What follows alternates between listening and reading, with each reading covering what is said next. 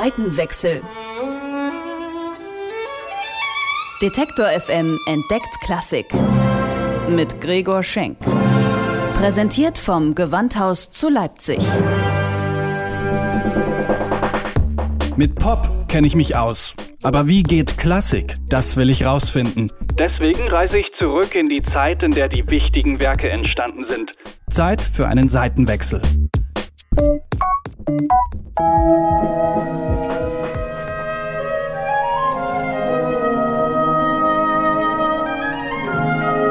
Eine hügelige Landschaft mit vielen Obstgärten und Hecken, strohgedeckte Fachwerkhäuser am Wegesrand, Fjorde und Buchten entlang der Küste. Die dänische Insel Fünen wird nicht nur wegen Hans Christian Andersen als Märcheninsel bezeichnet. Inmitten dieser ländlichen Idylle kommt 1865 Karl Nielsen zur Welt.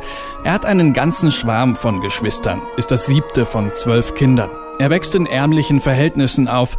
Die bäuerliche Familie hält sich mit Gelegenheitsjobs über Wasser. Doch schlecht geht es Karl Nielsen deswegen nicht. Noch Jahre später schwärmt er von seiner Jugend auf Fünen, sagt Gewandhausdramaturgin Ann-Kathrin Zimmermann. Das muss trotz aller Entbehrungen doch recht frohe und glückliche Kindheit gewesen sein. Er sagt, ah, Fünen klingt alles ganz anders als auf dem Rest der Welt. Die Vögel zwitschern anders, die Glocken schlagen anders und so weiter. Also diese Eindrücke, Natureindrücke und das Landleben, das er dort in seiner Jugend wirklich genießt, das prägt ihn.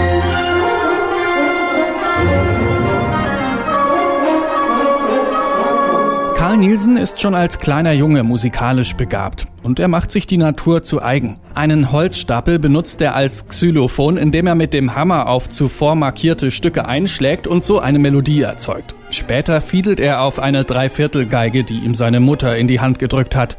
Der Vater stimmt sie ab und zu und Karl eignet sich das Spielen mehr oder weniger selber an. Von da an nimmt Nielsens musikalische Karriere ihren Lauf. Er studiert Geige und wird Violinist am Königlichen Theater in Kopenhagen, wo er schließlich auch als Dirigent wirkt. Nebenbei komponiert Nielsen eigene Werke und macht sich so einen Namen in Dänemark. Er reist nach Deutschland, lernt dort einige Komponisten kennen, die ihn auch fördern, darunter Brahms und Strauss. Der internationale Durchbruch bleibt ihm erstmal verwehrt, doch seine dritte Sinfonie sollte das ändern.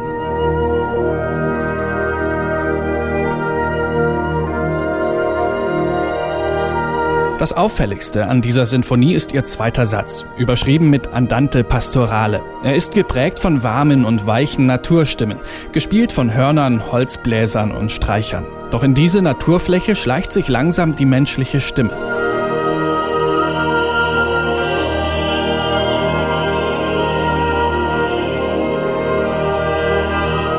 Eine männliche Stimme zunächst und dann eine weibliche Nielsen hat es selber später kommentiert als ja, Blick auf den Schöpfungsakt Adam und Eva, die da in diese unberührte, noch menschenleere Klangsphäre der Natur hineinkommen. Ohne sich da als Solisten drüber hinwegzusetzen, sondern die fügen sich ein als Kreaturen, wie all die anderen Naturstimmen der Bläser.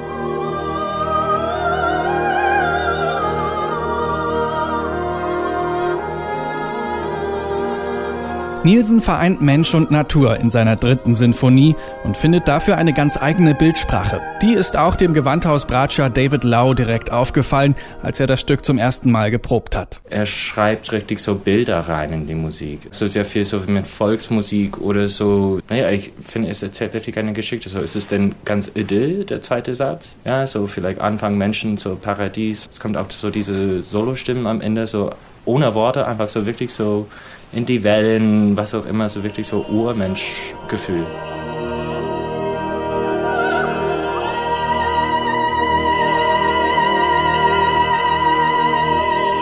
Nielsens dritte trägt den Namen Sinfonia Espansiva. Doch was ist hier eigentlich so expansiv? Die Länge schon mal nicht. Ungefähr eine halbe Stunde geht die Sinfonie. Er meint damit, glaube ich, eher spannungsvoll, weit gespannt zwischen weit auseinanderliegenden Extremen. Also die ist in ganz verschiedener Hinsicht dann eben doch auch im wörtlichen Sinn expansiv. Zum Beispiel kommen riesige Crescendo-Wellen vor. Also Musik, die sich aus dem Piano in ein mächtiges Fortissimo steigert. Das ist schon auf eine Weise auch expansiv.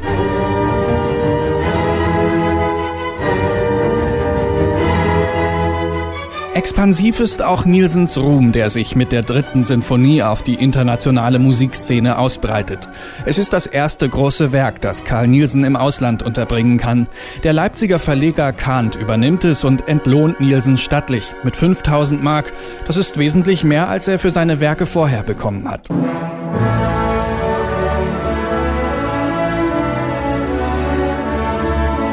Von seinen insgesamt sechs Sinfonien ist die dritte die zu Lebzeiten meistgespielte Sinfonie. Ein Werk über den Einklang von Mensch und Natur. Wahrscheinlich hatte Karl Nielsen recht. Auf der Insel Fünen klingt eben alles ein bisschen anders als auf dem Rest der Welt.